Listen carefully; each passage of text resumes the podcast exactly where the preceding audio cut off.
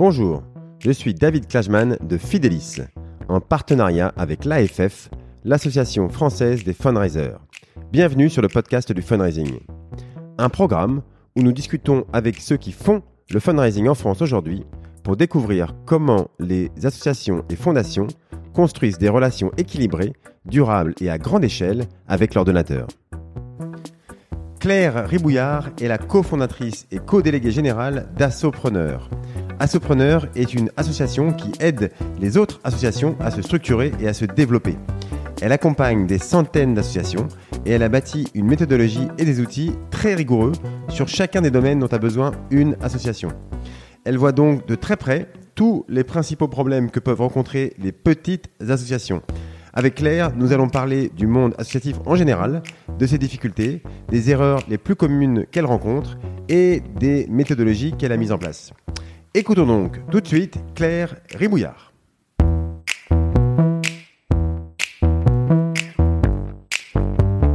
Je reçois aujourd'hui euh, Claire Ribouillard, la cofondatrice et déléguée générale d'Assopreneur. Bonjour Claire. Hello David. Alors, Assopreneur est une association d'intérêt général qui accompagne les entrepreneurs en association pour les aider à changer le monde. Voilà, tout simplement. Euh, alors, on va voir ensemble en détail ce que cela veut dire concrètement. Mais en gros, bah, tu accompagnes des centaines d'associations et tu as mis en place un, process très complet pour les, pour les aider. Euh, je pense qu'il n'y a pas grand monde en France qui connaît et qui accompagne dans le détail autant d'associations. Donc, euh, c'est super de t'avoir, non, c'est vrai, de t'avoir, euh, enfin, cette expérience-là, elle est, elle est assez unique. Donc, euh, c'est super de t'avoir dans, dans ce podcast. Alors, on va parler bah, du monde associatif en général, bien sûr, de ses difficultés, des erreurs que toi tu vois le plus souvent, dans celles qui démarrent, dans les associations qui démarrent, mais euh, même dans d'autres. Euh, voilà, elles ont toutes besoin de, de structuration, bien sûr. Et euh, voilà, on va voir tout ça. Mais avant de commencer et d'aller dans le détail, est-ce que, comme d'habitude, est-ce que tu pourrais commencer par euh, te présenter un petit peu, Claire, s'il te plaît? Oui, avec plaisir. Bah déjà, merci beaucoup David pour ton invitation. J'écoute ton podcast tout le temps, moi aussi. J'apprends toujours au, au, fil des épisodes, donc je suis ravie d'être là. Merci à toi. Alors, je suis Claire, euh, je suis la cofondatrice et co-déléguée générale fondatrice de l'association Assopreneur. Euh, je suis déléguée générale de métier, ça veut dire que je dirige des associations depuis plus de 17 ans maintenant des associations pour lesquelles j'étais recrutée pour les diriger. Et ensuite, j'ai décidé euh, d'entreprendre et de créer moi aussi une, association pour défendre ma cause. Et ma cause, c'était celle de l'assopreneuriat. Pour l'instant, je m'arrête là. Il y a 17 ans, tu t'es retrouvée euh, euh, dans le monde associatif. Ou, comment ça s'est fait initialement? Comment tu es devenue euh, euh, directrice d'une association au départ? Ouais, alors c'est que j'ai réalisé il y a très peu de temps que j'avais toujours travaillé dans des associations dès mon stage de fin d'études. Euh, j'ai fait un pendant mes études j'ai fait un master euh, 2 en marketing territorial et développement économique de territoire. Et mon stage de, de, de fin d'études, je l'ai passé dans un comité régional du tourisme, qui est une association la T901 en fait.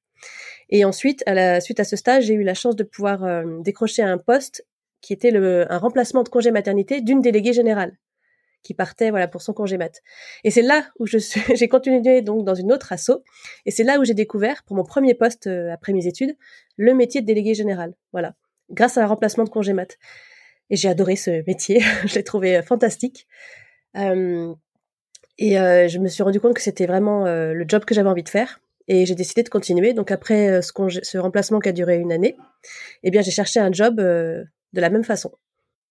Et alors, était également passé par l'AFF il y a une dizaine d'années, c'est ça? Ça a été euh, aussi quelque chose qui a été structurant dans ton parcours? Euh, oui, oui. Alors, euh, euh, donc j'ai continué à diriger des associations. Euh, j'ai dirigé trois, donc trois associations différentes dans ma carrière en tant que délégué général de métier, salarié. Et j'ai ressenti le besoin effectivement de me former en fundraising, puisque c'est quelque chose que j'avais pas eu dans mes dans, ma formation à l'époque. Et euh, bah, je me suis tournée vers l'AFF, comme tout le monde, et j'ai fait la formation euh, les fondamentaux du fundraising. Donc c'était effectivement en 2013 déjà, donc déjà dix ans. Et euh, ça m'a appris beaucoup de choses. J'étais, ça m'a ça a permis de structurer la, la, recherche de fonds, sachant que ça s'appliquait pas exactement à ce que je faisais parce que moi je dirigeais des associations fiscalisées à l'époque. Mais euh, ça m'a quand même permis de, de, construire plein de choses sur euh, la présentation de la structure, de partager les valeurs, etc. C'était très structurant dans la démarche. Euh, ok, alors et, et, comment tu es passé à un moment de diriger une association, bah, enfin, qui n'était pas celle que tu avais fondée, à, à Assopreneur. Comment comment tu as fait cette bascule? Oui, eh bien c'est que justement dans ma carrière de DG, quelles que soient les structures que je dirigeais, je voyais beaucoup d'associations qui mouraient autour de moi. Des associations euh, à partenaires, amis, euh, ou même juste que je connaissais, et puis du jour au lendemain, boum, plus personne. Même si ces assos avaient parfois 10 ans d'ancienneté, plein d'adhérents, plein de bénévoles, euh, plein de bénéficiaires aussi, des, des beaux impacts sur les territoires, eh bien ces assos, elles périclitaient, sans que ce soit une volonté de, de, de terminer l'assaut, de la, de la, de la dissoute, tu vois. Et ça, ça me faisait mal au cœur à chaque fois, et j'avais l'impression que j'aurais pu faire quelque chose, que j'aurais pu aider alors que euh, bon bah, j'avais déjà suffisamment à faire dans mon poste et puis c'était pas à moi d'aller voir les gens pour dire coucou est-ce que tu as essayé ça aussi? C'était pas du tout euh, ça ne serait pas du tout prêté. Mais je sentais qu'il y avait quelque chose euh, que j'avais envie en tout cas d'essayer de faire quelque chose. Et, à un moment ça a été trop fort. Je me suis dit c'est quand même pas possible que ce soit si difficile de diriger une asso. C'est pas normal que ce soit si difficile de la pérenniser de la financer de de tout structurer et c'est pas normal aussi que quand on dirige une asso, que l'on soit en tant que dirigeant bénévole ou en tant que délégué général salarié, eh bien qu'on soit si proche de l'épuisement, du burn-outage un peu tout le temps. Et ça, ça, ça me faisait vraiment euh, trop mal au cœur. Et comme j'avais envie d'entreprendre, j'ai toujours su que j'avais qu'un jour je, j'allais entreprendre. Euh, bah là, c'est là où j'ai eu le déclic de dire ok, bah je vais essayer de faire quelque chose. Et donc j'ai quitté, euh, j'ai négocié une rupture conventionnelle. Ça a pris plus d'un an et on a, j'étais pas pressée. Hein, j'avais envie de partir correctement de ma dernière structure, la dernière asso. Et donc, bah, je suis partie avec les DDD avec comme envie de soutenir toutes les personnes qui dirigent une asso et d'aider à, à, pérenniser les associations. Je savais pas encore comment j'allais faire, je voulais juste aider et la seule chose que je savais, c'est que je voulais pas le faire en statut de société, je voulais le faire en statut d'association. Et c'est là où je suis tombée de moi-même dans l'assopreneuriat, entrepreneuriat en association. D'accord, d'accord. Donc euh, bon, euh, pourquoi tu savais que ce serait une association et pas une euh, une entreprise, c'est c'est un, sujet qu'on va aborder un peu tout à l'heure parce que c'est des questions que tu fais se poser aux gens euh, dès, le début. Bon, on, va on va en parler tout à l'heure, mais en tout cas, voilà, tu avais fait sur l'association et tu avais une vraie démarche entrepreneuriale, c'est-à-dire que tu savais pas exactement ce que tu allais faire, mais mais tu avais euh, ton objectif en tête. Et, euh, et mm. après tu as mis donc ça, ça c'était en quelle année ça que tu as en 2017, 2018 je suis partie en 2016, ouais, presque. Non, voilà, donc ça fait en gros six ans aujourd'hui entre la, la, maturation du projet, le lancement, mmh. euh, les ajustements. Et, et tu, tu, considères que tu as lancé quand vraiment euh, le travail en, en production, j'ai envie de dire, d'assopreneur C'était quand? Alors, euh, Assopreneur réellement tel que c'est en tant qu'association, ça fait trois ans. Et il y a eu, j'ai eu trois premières années où j'ai beaucoup construit la méthode, les, ma façon de travailler, mais je l'ai fait en prestation de service, en société coopérative. Donc j'étais en, à la moitié du chemin, on va dire. J'étais pas encore arrivé à, la, ce que je voulais faire. Euh, ok, ok, bon voilà, on, on, on, voit à peu près le, le, parcours. On va rentrer dans les détails, bien sûr. Alors. Bon, on, a compris que donc ça fait des, des, des, des, années que tu passes tes, tes journées à côtoyer des associations. Voilà, donc, euh, alors évidemment, elles sont toutes différentes, euh, euh mais j'aimerais qu'on voilà qu'on essaie euh, d'en tirer quelques généralités. Je sais bien que c'est toujours un petit peu euh, difficile, mais mais voyons ce que mm, ce qu'on peut, ce que tu peux toi, voilà, avec ton expérience euh, en tirer. Par exemple, déjà la première question, c'est est-ce que est-ce que tu penses que les gens savent ce que ça veut dire travailler en association? Est-ce que le grand public ou, se rend compte ce que ça veut dire, ou est-ce que l'image est très faussée, très biaisée là-dessus? Ouais, je pense que le grand public ne se rend pas compte du tout que je pense vraiment que l'image de, de l'assopreneuriat ou d'être impliqué dans une association, que ce soit à titre bénévole ou en tant que salarié, elle est complètement faussée et que hum, beaucoup de personnes ne voient l'associatif que par euh, l'association sportive. Déjà, c'est la première chose. Alors que c'est vrai que le sport représente une grosse partie des associations, mais pas la principale en fait. C'est pas du tout la majorité des associations. Et, euh, et ne se rendent pas du tout compte que l'on peut avoir une vraie démarche entrepreneuriale dans l'association il y a beaucoup de personnes qui ont encore, euh, c'est pas des préjugés, mais c'est plutôt des associations, des mauvaises associations d'idées, où on voit l'association comme un peu des vacances, comme un, uniquement un loisir, et on se rend absolument pas compte que l'on met en, on a des compétences. Quand on développe des assos, on a, on, est, on doit, être très, très structuré, on doit euh, faire appel à des soft skills, des hard skills, euh, on doit être, on doit donner beaucoup de temps, d'énergie et des techniques. Et c'est vrai que je pense que le grand public ne connaît pas du tout ce que c'est. Et moi, quand je parle de l'assopreneuriat, je suis euh, étonnée des réactions que l'on peut avoir. mais c'est vrai aussi pour les gens du coup qui démarrent une association eux-mêmes, ils se disent euh, peut-être est-ce que certains le prennent un petit peu trop à la légère, on se rend pas compte au début euh, à quel point ça va être un métier et il va y avoir de ou alors non, ça c'est plutôt pour les gens qui ne sont pas en asso et qui qui voient ça de l'extérieur quoi quand je dis voilà. Mais est-ce est-ce que est-ce que Ouais, alors c'est vrai que de donc déjà de l'extérieur, va dire le grand public, euh, de l'extérieur, personne n'imagine qu'on puisse être salarié d'une association déjà. personne ne le sait que c'est possible déjà. Euh, on ne sait même pas qu'au niveau du droit, on a le droit. En fait, personne ne sait ce qu'on a le droit de faire ou pas avec une association, à part quand on est dedans. Et encore, même les personnes qui sont dedans ne le savent pas. Moi-même, avant de faire assopreneur, je savais pas euh, exactement tout ce qu'on avait le droit de faire parce que j'avais pas passé mon temps à chercher ça. Euh, donc généralement, personne ne sait exactement ce qu'on a le droit de faire ou pas. Il y a quand même un gros flou aussi parce que sur Internet, on trouve tout et son contraire. C'est une catastrophe. Donc j'avais toutes les personnes qui se posent des questions à ne pas aller sur ah Internet. Euh, voilà, parce que c'est souvent des erreurs qui sont euh, mises en ligne. Et ensuite, les assopreneurs, nous en tout cas les personnes que l'on rencontre dans, dans Assopreneur et dans le, dans le programme d'accompagnement, sont des personnes qui savent que ça peut être une vraie démarche entrepreneuriale, en général, parce qu'ils viennent nous voir justement parce que le mot assopreneur leur a parlé, ils se sont rendus compte qu'ils ont l'impression que c'était eux, mais ils ne savent pas toujours, et ils ne savent en général pas qu'on peut être salarié ah non plus. Donc ça, le fait de pouvoir être salarié de l'assaut, de créer de l'emploi, ça généralement c'est pas du tout connu. Et je voulais peut-être juste faire une, par rapport à ce que tu me disais tout à l'heure sur la vision du grand public de la, de, des associations.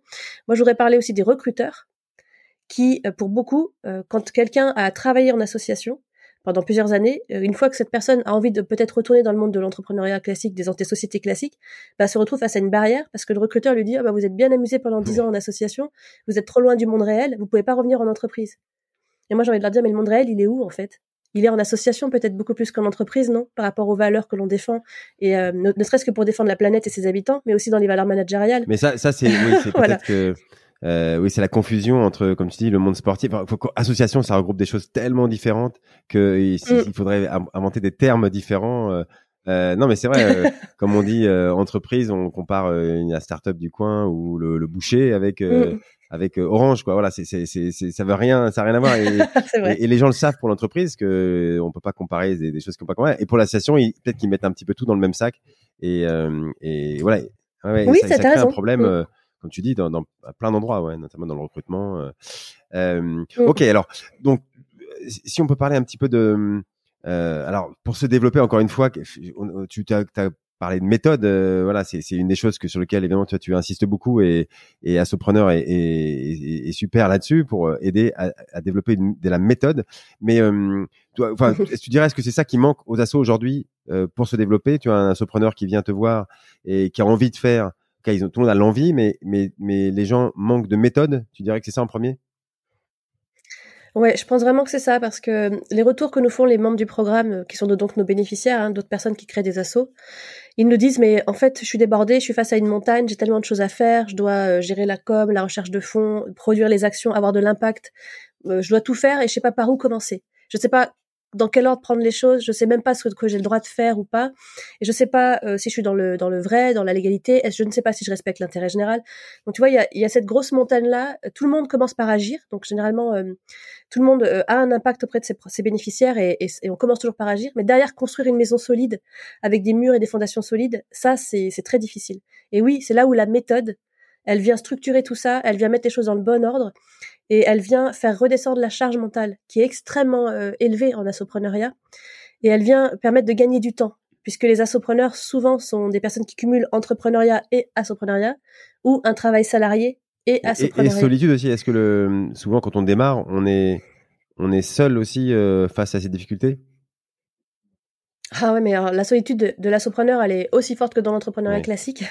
Oui, il y a une très grosse solitude de, la, de, l'assopreneur, et peut-être que ça surprend davantage. En tout cas, moi, je pensais pas que c'était à ce point-là, j'avoue, parce que comme on lance une asso, on se dit qu'on va avoir plein de monde autour de nous, que c'est une communauté qu'on lance de toute façon d'êtres humains qui vont se rejoindre pour faire la même chose, avancer en tout cas dans, dans, dans le même sens. Mais en fait, au départ, quand on lance, on est tout seul, on est vraiment tout seul.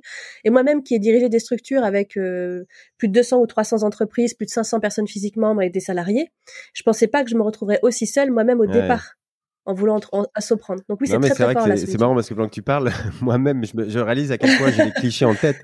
C'est vrai que quand on dit association, on dit ah j'ai monté une association. Tout de suite, on imagine des, des je sais pas des, des pièces avec plein de bénévoles en train de faire des cartons et tout. C'est ça, on, on, imagine ça tout de suite parce qu'on a vu à la télé euh, les restos du cœur, etc. Mais, mais en fait, la, la vraie vie de l'asso, mm. de l'assopreneur, l'association qui se démarre, c'est quelqu'un seul de, dans un bureau qui comme tu dis, qui est, face à plein de problèmes différents et, euh, et qui a personne à qui parler, quoi. Et qui a envie de faire quelque chose, mais Mais c'est exactement ça. C'est exactement ça. Et en fait, ponctuellement, il va mener des actions où il va être en impact avec ses bénéficiaires. Et c'est généralement là, quand on est en impact avec nos bénéficiaires, que les bénévoles sont les plus présents. Et c'est aussi là où c'est visible. Par exemple, comme tu dis, faire des faire des collectes de, de, de nourriture dans les, dans les dans les supermarchés, faire des des maraudes pour aider euh, le SAMU, enfin aller au contact des bénéficiaires. C'est là où on a le plus de bénévoles. Mais ça, c'est pas c'est pas notre métier tous les jours. Il y a des moments où effectivement, comme tu dis, on est au bureau, on doit on doit préparer, gérer tout ça, et là on est tout seul, effectivement. Euh, alors justement, cette, euh, ces différents problèmes là que tu, tu commences à, à effleurer, c'est toi tu as essayé de les bah, de les, les, les, hiérarchiser, les, les écrire, euh, euh mettre des, des, solutions en place pour chacun de ces problèmes. voilà, comme je dis, de, de, faire baisser la charge mentale en, en, en faisant une méthodologie. Alors, est-ce que tu peux voilà, commencer à effleurer cette méthodologie Je sais que tu tu as cette méthode de quatre piliers. Parle-nous des, euh, des quatre piliers qui regroupent un peu les, les problèmes ou les, le développement possible d'une asso. Ah, avec grand plaisir, j'adore parler des quatre piliers et plus, plus on diffuse la méthode des quatre piliers, plus les assos seront, euh, seront euh, solides, seront pérennes et plus, plus les assopreneurs ou les DG de métier se sentiront bien, auront une bonne santé mentale. Donc, euh, alors les quatre piliers. Donc, j'ai créé cette méthode quand j'ai quitté mon job, de, mon, dernier job de DG salarié. Et euh, j'ai pu la tester depuis auprès de plus de 350 associations qui l'utilisent et qui ont pu grandir avec. Et moi-même, c'est avec ces, cette méthode-là que j'ai dirigé mes précédentes structures. Donc, elle, a priori, elle marche. En tout cas, elle est toujours à l'étude de, l'amélioration. Donc, les quatre piliers, c'est d'abord, pour pérenniser une association, il nous faut, petit 1, euh, une un assopreneur ou un DG de métier à l'aise dans ses fonctions, avec une gouvernance efficace. Donc là, c'est le pilier du pilotage le pilotage de tous les jours de l'assopreneur ou du DG qui est, euh, qui euh, les mains dans le cambouis, et le pilotage avec la gouvernance. Petit 2, c'est le pilier de la stratégie. Il nous faut une stratégie d'impact ciblée avec un modèle économique cohérent. Donc ce pilier-là, on va être sur bien euh, partir des fondamentaux de qui qui sont mes bénéficiaires, pour qui est-ce que j'ai envie de faire quelque chose, quel est le problème que j'ai identifié justement dans la vie de mes bénéficiaires, quel que soit le bénéficiaire, que ce soit la planète, les animaux, les humains, etc. Euh, quelle est la solution que j'ai envisagée, donc l'impact que l'on veut avoir, les actions concrètes qu'on va mettre en place. Donc on déroule toute cette stratégie-là, et en face, on met le modèle économique. Donc on va avoir à peu près deux principaux types de modèles éco.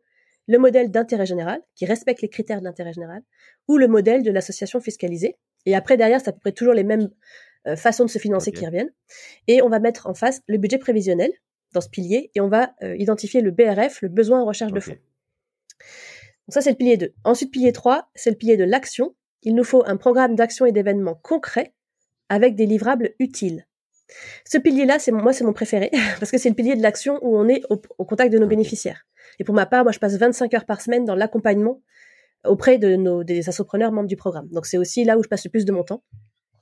Donc un programme d'action et d'événements concrets, ça peut être en ligne ou en présentiel, on s'en fiche. Le tout c'est que ça ait vraiment lieu, en fait, voilà, auprès de nos bénéficiaires. Et les donc ça c'est le c'est le, c'est le pilier de bah, des, des, des, actions. Et ce qu'on va souvent faire, c'est plutôt aider les, les assopreneurs à prendre du recul, à planifier, à voir venir, parce que tout le monde tout le monde sait quoi faire pour agir pour ses bénéficiaires. Nous on n'est pas là pour ça, mais on va aider à prendre du recul, à planifier, programmer à anticiper au maximum pour se sentir mieux.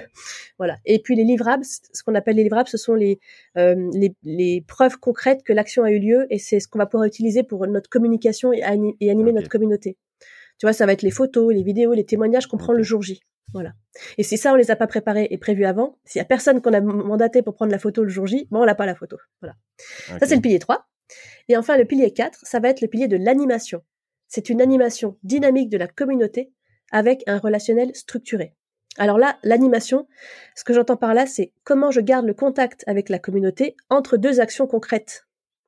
Les actions concrètes, c'était le pilier 3, mais le pilier 4, c'est comment je garde le contact entre chaque action concrète avec la communauté. Voilà.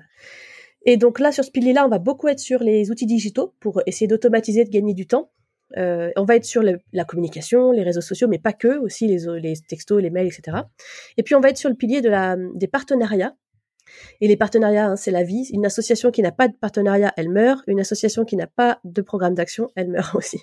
Voilà. Donc là, on va énormément travailler avec qui est-ce qu'on est partenaire euh, aujourd'hui, avec qui on pourrait être partenaire demain, que ce soit des euh, structures publiques, parapubliques ou des entreprises et bien sûr d'autres associations. donc, euh, donc toi quand une asso euh, vient te voir ou te dire oh là j'en suis là dans mon développement, voilà mes problèmes, j'arrive pas à ci, j'arrive pas à ça, tout de suite toi tu t'as enfin, as déjà un schéma mental et tu tu le pour toi tu dis ah oui bah un ça à faire dans le, pilier 3 d'action, ça à faire dans le stratégie. Tu, peux la, mettre face à un, graphique, une méthode où, où elle se reconnaît, quoi, où elle, voit ce qu'elle a à faire. C'est ça l'idée. Exactement. En fait, c'est exactement ça. C'est que la méthode, elle permet à tout le monde aussi de se retrouver, de savoir où on en est. ça, ça, me permet moi aussi de mieux accompagner quand euh, les personnes euh, viennent me voir, je vois immédiatement en fait, je repère immédiatement quels sont les, les, trous dans la raquette, dans les piliers. Je repère tout de suite quel est le pilier le plus fort chez euh, cette personne, enfin dans son association, ou le pilier le plus fragile. Et, et ça, ça me permet ensuite de, de, pouvoir orienter la personne pour, et on va aller sur les priorités en fait pour renforcer globalement les quatre piliers. D'accord, d'accord. Alors ça c'est alors est-ce que est-ce que des fois on peut te dire ah oui mais ça c'est c'est trop théorique. Euh, moi moi qui viens du enfin j'ai je viens du monde du conseil à la base, je, je sais bien à quel enfin les, les méthodos et, et, et, écrire quelque chose et avoir quelque chose en tête. Après ça veut pas dire qu'on est forcément euh, scotché à son à son euh, à la même chose tout le temps, c'est pas vrai quoi. Mais mais au moins ça donne un cadre, une structure et, et ça évite de réinventer la roue à chaque fois quoi. On est on est d'accord. Bah oui, exactement. Et puis, alors, le pragmatisme, comme tu dis, moi, c'est, enfin, je trouve ça hyper important. Et nous, dans Assopreneur, on est, on est hyper pragmatique. On n'a pas de temps à perdre. Personne n'a de temps à perdre, surtout pas les Assopreneurs. Enfin, personne, de toute façon, a du temps à perdre. Et donc, euh, ces quatre piliers que je t'ai, que je t'ai donné là, bah, ensuite, je suis allée plus loin que ça parce qu'effectivement, comme tu dis, ça peut rester un peu théorique. Ok, d'accord, je sais qu'il me faut ces quatre piliers, mais tous les jours, je fais quoi? Comment je fais? Ça me, ça me change pas ma vie, quoi, en fait, en gros. Et eh ben oui, justement, je suis bien d'accord. Donc, euh, j'ai imaginé un pas à pas qu'on peut appeler un chemin. Ce matin, en mentoring pilier, il y a un adhérent qui a dit bah, ça me fait penser à un chemin, donc j'aime beaucoup ce, terme-là. Donc nous, on appelait ça le parcours de la méthode ou le chemin de la méthode. Et donc, ça, je me suis demandé, à partir du moment où j'ai une idée, où j'ai envie d'entreprendre un assaut, jusqu'à peut-être qu'un jour je crée de l'emploi dans l'assaut, pour moi ou pour recruter quelqu'un, comment je fais tous les jours? Voilà, donc là, on est au plus près du pragmatisme, et donc ça a donné dix grandes étapes euh, de l'idée à la création, au développement et à la pérennisation des emplois. Et au sein de ces dix grandes étapes, il y a des micro-étapes. Et c'est que du pragmatisme. C'est du genre euh, ouvrir. Enfin, c'est il y a tout ce qu'il faut pour déclarer, il y a tout ce qu'il faut pour euh, imaginer ses, ses, ses, bénéficiaires, trouver le voir les problèmes. Et après la déclaration, ça va être ouvrir un compte bancaire, prenez une assurance, inscrivez. Ça peut être inscrivez-vous au forum des assauts de votre ville. Ça peut être euh, lister mettez en ligne votre site web, euh, activez une branche de la recherche de fonds, rédigez votre cercle d'or, rédigez votre manifeste. Bah, tu vois, c'est des choses très concrètes en fait à chaque fois et les membres peuvent euh, cocher les cases comme ça et ça te fait ta to-do list euh, hyper pragmatique et puis en plus ce qui fait plaisir parce que comme des fois c'est tout simple, demandez votre numéro SIRET une fois que tu as créé l'assaut, ça prend deux secondes avec la méthode que je propose via le compte assaut, mais ça te fait un bonheur fou, tu dis c'est bon, ma, ma, to-do list elle avance vachement en fait. Donc on est dans le pragmatisme. Et, alors une autre chose importante, c'est on, on s'enrichit mutuellement parce que euh, ces, ces, méthodes-là, etc. Tu les as évidemment euh, testées avec plein d'assauts et j'imagine que ça s'enrichit tout le temps et que euh, les assauts entre elles peuvent à un moment essayer de s'entraider. Ah mais carrément. C'est alors c'est le, le, programme d'accompagnement qui est notre plus grosse action dans l'association Assopreneur. Hein, ça prend 80-90% de notre temps, c'est cette action-là, programme d'accompagnement. Il ne fonctionne que par l'inspiration et l'entraide. D'ailleurs, c'est le nom du programme, ça s'appelle Inspiration et Entraide. Donc Chloé et moi, parce qu'on est deux cofondatrices, on pousse énormément d'accompagnement. Je te dis, moi je fais 25 heures, Chloé en fait euh, une quinzaine d'heures, c'est quand même énorme. Mais et pour pouvoir accompagner autant de personnes, on en a 350 personnes et on vise le million de personnes à accompagner, parce qu'il y a un million d'emplois à créer dans l'assopreneuriat. Eh bien, on peut le faire que si effectivement on a un modèle scalable. Et euh, en plus, on est persuadé qu'on n'a pas la, science infuse et qu'on a nous aussi beaucoup à apprendre des autres. Et donc, on a mis en place le fait que les membres, en fait, sur chaque étape de la méthode, mettent un commentaire sur le choix qu'ils ont fait, la décision qu'ils ont prise pour cette étape. Voilà comment moi j'ai fait ci, moi j'ai choisi ça, euh, mon asso s'appelle comme ça, j'ai choisi tel outil digital, euh, j'ai lancé ma collègue de fond et voilà le message que j'ai mis. Enfin, on est très précis. Et comme ça, moi j'apprends plein de trucs déjà, c'est très intéressant. Et puis les membres entre eux, même si je suis pas là, même si Chloé est pas là, ils ont plein d'infos de peut-être de 50 personnes qui ont pris la décision avant eux. Euh, ok, ok. Alors on va revenir un peu sur les outils parce qu'évidemment c'est central à un moment les outils et justement comment tu fais cette, cette collaboration et comment euh, euh, l'information se perd pas et tout. Ça c'est c'est évidemment un gros challenge quand on fédère autant d'associations que toi. Alors, avant de, de, de, parler sur de, de, choses euh, très concrètes comme ça, juste euh, dans, les grandes questions que se pose une, peut-être une asso, alors euh, je sais qu'il peut y en avoir sur tous les sujets, mais j'en ai listé quelques-unes. Toi, par exemple, alors je, je, reviens par exemple sur, sur le, choix entre l'entreprendre en, en, asso ou en entreprise. Euh, ça, c'est une ah chose que toi, tu as eu à faire comme choix il y a quelques années. Euh, qu'est-ce que, hum, comment tu, tu aides? Est-ce que c'est une question fréquente d'ailleurs des, des, gens qui viennent te voir et tu dis, moi, je, je veux résoudre tel problème, j'hésite entre une asso ou une entreprise? Comment tu les aides là-dessus? Alors, euh, déjà, peut-être par rapport à ma, ma propre décision, c'était moi, j'avoue, je me suis même pas posé la question. Je savais dès le départ que c'était en association que je voulais entreprendre. Euh, et pour les personnes qui nous euh, qui, qui vont euh, qui rejoignent le, le, programme Astropreneur, en fait, on fait un rendez-vous découverte nous chaque lundi. Chaque lundi, il y a à peu près une dizaine de personnes connectées pour en savoir plus, poser leurs questions sur l'astroprenariat et s'ils le veulent, si elles le veulent rentrer dans le programme. Et je dirais qu'en général, des personnes qui hésitent encore sur leur statut juridique, sur les dix personnes, tu vas, on va en avoir une ou deux. Donc c'est quand même très peu les autres personnes savent déjà que c'est en association qu'elles euh, et elles vont se lancer. D'accord. Et donc, en, quelques mots, euh, comment tu les, les aides pour ces, ces, ces, ces quelques personnes-là? Comment tu les aides à, à répondre à la question? À, choisir Ouais. Alors, comme on nous posait quand même assez régulièrement la question, même si c'est pas beaucoup de personnes, ça revenait quand même tout le temps. Donc, on s'est, je me suis, je me suis posé, je me suis dit, ok, alors comment, tu sais, à chaque fois, moi, j'ai, j'ai un cerveau qui fait des bulles, qui fait des bulles, qui fait des bulles, tu vois, qui part comme ça. Et donc, j'ai besoin d'être, de m'auto-cadrer avec des méthodes, des process, des choses très pragmatiques et très concrètes. C'est pour ça que je fais, dès que j'ai un, un, questionnement, je me dis, ok, c'est quoi la méthode, c'est quoi le process, boum, boum, boum. Et après, je suis ça comme des rails. Donc, je me suis mise à la sur la table pour dire, ok, si quelqu'un veut choisir, c'est quoi les choix? C'est quoi la grande différence entre entreprendre en et en, et en entreprise, finalement? Et donc je suis arrivée à quatre grandes questions à se poser et on en a fait un quiz que un peu sur le mode des quiz de l'été où tu réponds avec des triangles carrés et en fait ça te donne ta réponse où est-ce que tu peux aller. On a fait ça en quiz. Et donc les, les quatre grandes questions à se poser. C'est d'abord petit 1, est-ce que j'ai identifié une cause que je souhaite défendre et des bénéficiaires que je souhaite aider? Ça c'est la base de tout. en gros, voilà. Euh, ensuite, est-ce que j'ai envie de gagner ma vie proportionnellement aux résultats générés par l'activité? le mot proportionnellement est très important là-dedans, tu t'en doutes. Donc voilà, donc si tu as envie de gagner ta vie proportionnellement au résultat généré, sa vie. Après, faut pas si aller tu en milliardaire, tu, fais pas, voilà, pas la voilà, exactement.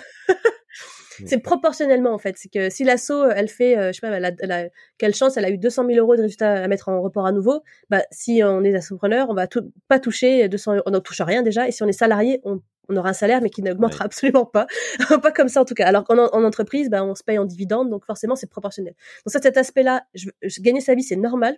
Mais à quel point et comment, sur quelles conditions, bah, c'est là où ça va déterminer si je vais en entreprise ou en asso. Voilà. Et je répète que quand on est en bénévole en association, on ne touche rien de l'association. voilà, c'est contre, c'est que à partir du moment où on crée son propre emploi qu'on peut en vivre. Donc question 3, ensuite, est-ce que j'ai envie que la structure que je vais créer ou co-créer m'appartienne? La là on est sur la notion de propriété de la personne morale. Ouais. en gros, en entreprise, bah, tu sais que ça va t'appartenir à toi et tes, euh, on va dire tes cofondateurs, tes, tes actionnaires. En association, une, une, une asso, elle appartient qu'à ses membres. Alors au départ, selon la loi, on est deux, mais on est très vite pas deux.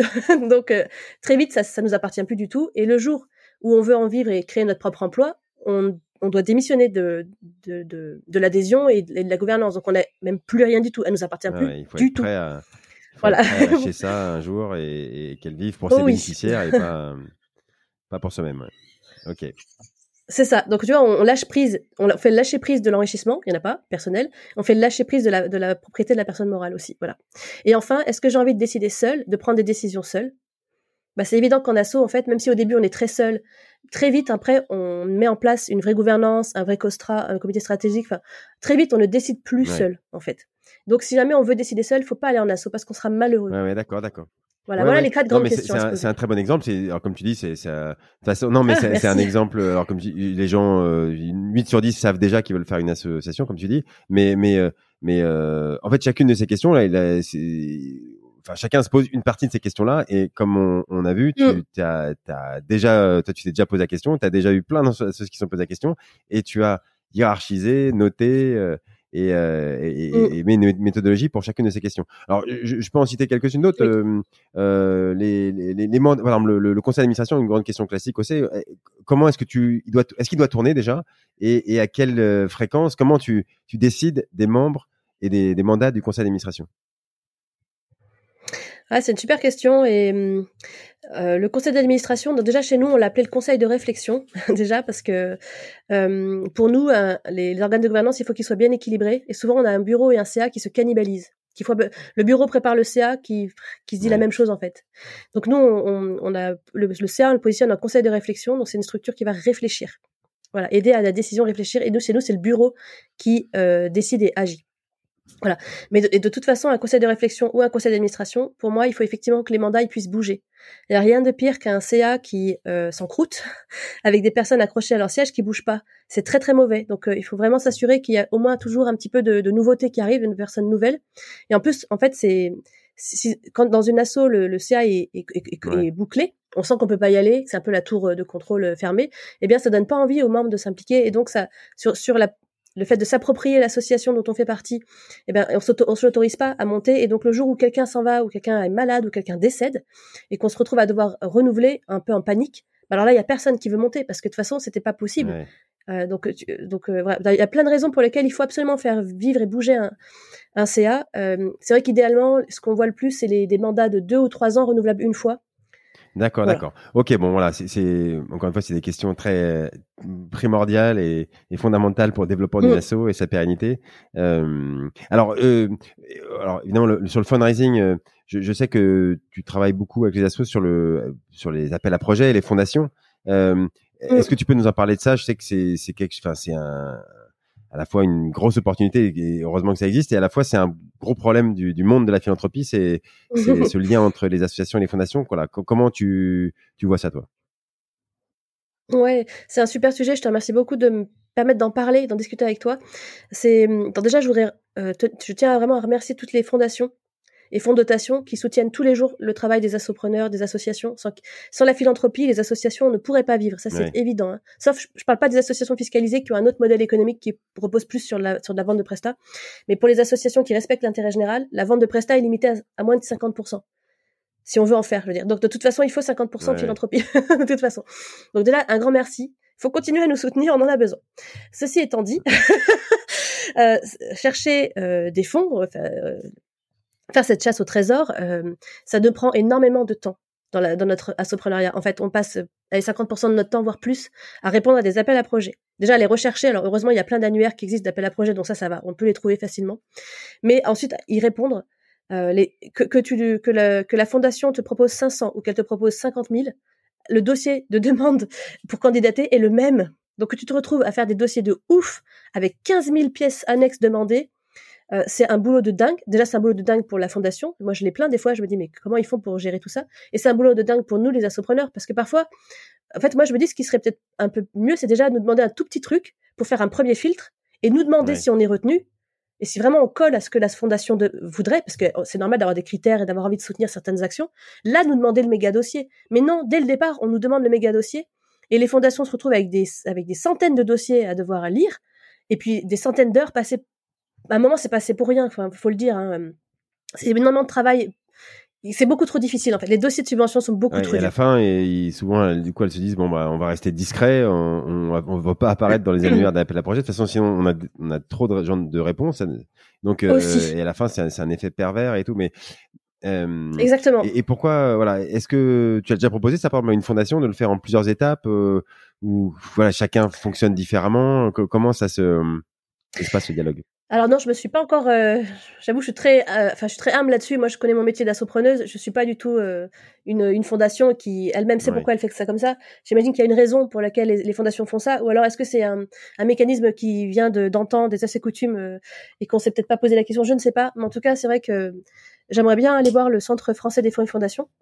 J'adorerais pouvoir les rencontrer, sachant que je les ai déjà rencontrés euh, à l'époque où j'avais quitté mon job, parce que c'est la première chose que je suis allée faire, mais j'avais pas encore créé Assopreneur, donc j'étais pas prête à, à, leur à discuter de plein de choses. Mais j'aimerais beaucoup aller les voir pour en discuter, parce qu'il y a certainement quelque chose à faire pour faciliter leur travail à eux, qui gagnent du temps, parce qu'ils sont comme tout le monde, ils n'ont pas de temps à perdre. Et puis nous faciliter la, la vie à nous, les assopreneurs. Et puis il y a autre chose aussi que, si tu, si tu me permets de, de, de le dire, euh, c'est que dans les, dans les dossiers en général, les, les, les fondations et fonds de dotation n'acceptent pas les, les frais de, de, fonctionnement et notamment de, les salaires, en fait, le fait de, payer des salaires. Alors qu'il faut être clair que dans les associations, on a besoin d'internaliser les compétences, on a besoin d'avoir des emplois. Comme je disais, il y a un million d'emplois à créer dans les associations. Mais quand on nous refuse de, de prendre en, charge, en compte les, nos frais de fonctionnement dans les appels à projets, et c'est la même chose dans les subventions, hein, c'est très très dur. alors comment on fait pour créer de l'emploi?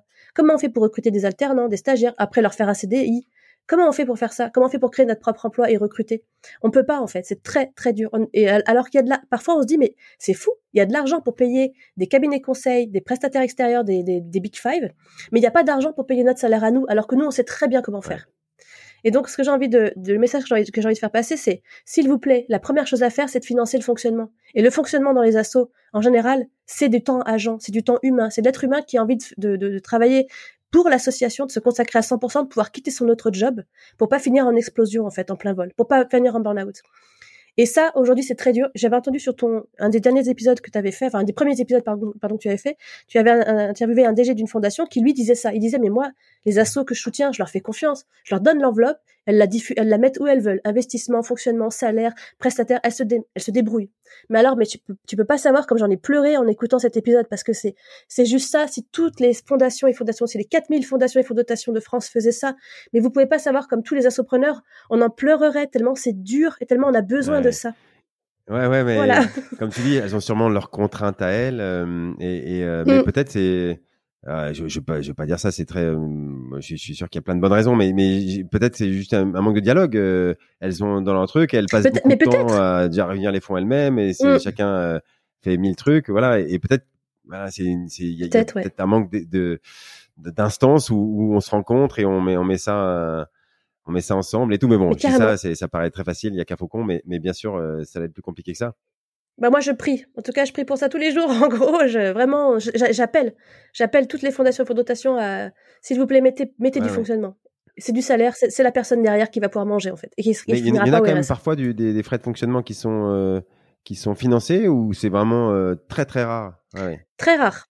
Ah très rare. C'est c'est très très rare. Euh, nous on a eu la chance d'être soutenus là par euh, une fondation euh, à, à, Lyon que l'on remercie beaucoup et qui a accepté qui a qui a accepté de prendre en de fait de, de, de, elle sait qu'elle finance nos salaires hein, parce que nous en fonctionnement à part des outils digitaux et quand on fait nos événements on a un petit peu de traiteurs tout ça mais c'est très peu. C'est surtout nos deux salaires ma cofondatrice et moi. Ils ont accepté de le faire. Et ben tu vois par exemple on savait que notre nos salaires étaient financés jusqu'en avril. Et ben grâce à eux nos, salaires sont financés jusqu'en septembre. Et là, maintenant, je cherche encore euh, de l'argent pour financer nos salaires jusqu'en décembre. Mais donc, mais et dans les appels à projets, c'est très rare que les frais de fonctionnement et surtout les frais de salaire soient acceptés. C'est très, très, très, très. Est-ce que tu tu donnais, euh, tu m'avais parlé de Abri Handicap, qui est une association que tu suis, où là, c'est une dame, ça, qui, qui travaille, euh, qui fait des choses incroyables, mais c'est son, son, son, salaire, quoi. Elle a pas de, elle a pas besoin de payer, comme tu dis, des, des frais informatiques et tout. C'est elle toute seule. Et si on lui paye pas son salaire, bah, elle arrête de, elle peut pas, quoi, de faire fonctionner l'assaut. Ouais. Mais exactement. Ouais, c'est ça. Abri Handicap, c'est Mireille qui euh, euh, enlève les chaînes des enfants euh, avec un handicap qui sont enchaînés dans, les, dans des, certains villages d'Afrique parce qu'ils sont différents et leur maman souvent est, rejetée aussi. Et donc Mireille, bah, elle va, elle va dans, elle, met, elle mène en place des, des, missions où elle va directement dans, dans les villages retirer les chaînes de ses enfants. Et après, elle les recueille et puis elle leur offre euh, tout un aspect euh, hébergement, après éducation, etc., etc. Mais oui, elle, Mireille aujourd'hui, elle, elle, a son job, elle fait ça en plus de son job, mais elle est tout le temps au bord de l'épuisement. Ça c'est clair. Alors qu'elle aimerait pouvoir se salarier dans son asso. Euh, ouais, ouais, ouais. Et on, on comprend bien que et l'expérience de Mireille, elle est irremplaçable parce qu'elle sait faire. Hein, son, son énergie, c'est pas. Mm. C'est, ça n'a pas de sens de donner à Mireille de l'argent pour qu'elle salarie quelqu'un, enfin ou qu'elle euh, fasse faire par quelqu'un d'autre. C'est, elle qui doit le faire, donc c'est son salaire. On est eh ben exactement. Euh, en fait, alors que si Mireille était une prestataire de service, eh ben, on pourrait, tu vois, mettre ces les factures. Les, la philanthropie accepte facilement les factures. Ça n'a pas de problème. Vous mettez toutes les factures. Mais oui, mais les factures. Nous, quand on a un salaire, on n'a pas de facture. Parce que si on est prestataire de service de notre asso, si moi je suis auto-entrepreneur, si Mireille est auto-entrepreneuse, et qu'elle facture à son asso ce qu'elle fait, eh ben là, t'as plus droit à l'intérêt général. C'est normal d'ailleurs. Tu ne respectes plus les conditions de l'intérêt général. Donc tu vois, ça marche pas. On ne peut pas faire ça. Nous demander les factures, c'est, c'est, un peu nous obliger à des fois nous casser la tête pour trouver des solutions. Enfin, c'est une catastrophe. Ouais, ouais, ouais. Euh, quand tu le dis, ça paraît, ça paraît évident, mais euh, je sais pas pourquoi. Euh, c'est pas encore. Ouais, bon, bref, je sais bien que ça peut être euh, plus compliqué dans la vraie vie. Alors, si, si on, si on, on, revient vraiment euh, à, à, comment vous travaillez à Sopreneur, comment vous vous aidez. Alors, déjà, les, les, les, le type d'association à qui cette méthode elle est destinée. Est-ce que pour toi, c'est autant pour les les, celles qui démarrent, celles qui sont là déjà depuis 15 ans, celles qui sont petites, qui sont grandes, qui ont voilà. comment tu vois toi ton, ton public euh, cible? Oh, il est très varié. Notre public cible, c'est toute personne qui souhaite entreprendre en association ou qui est déjà dans l'entrepreneuriat en association, que l'on soit bénévole de son asso et qu'on veuille le rester, ou que l'on soit délégué général fondateur ou qu'on veuille le devenir. Peu importe en fait. On a alors c'est sûr qu'on a beaucoup de nouvelles de petits de, projets, des, porteurs de projets, des personnes qui sont en idéation, on a en déclaration, mais on a aussi énormément de personnes qui sont déjà lancées depuis 1, 2, 10, 10 ans. C'est très très très varié et c'est ça qui est intéressant je trouve dans la communauté, c'était ce qu'on voulait faire, c'est toute personne est, acceptée, il n'y a pas de critères, pas de dossier de sélection, pas de comité. Tu as vu à quel point j'en peux plus des dossiers et des sélections, j'ai vraiment j'en peux plus. Euh, donc euh, nous tout le monde peut être accompagné, toute cause, tout territoire. France, Tom Tom, euh, même si tu parles français et que t'es pas en France, on va, on va t'accueillir avec plaisir.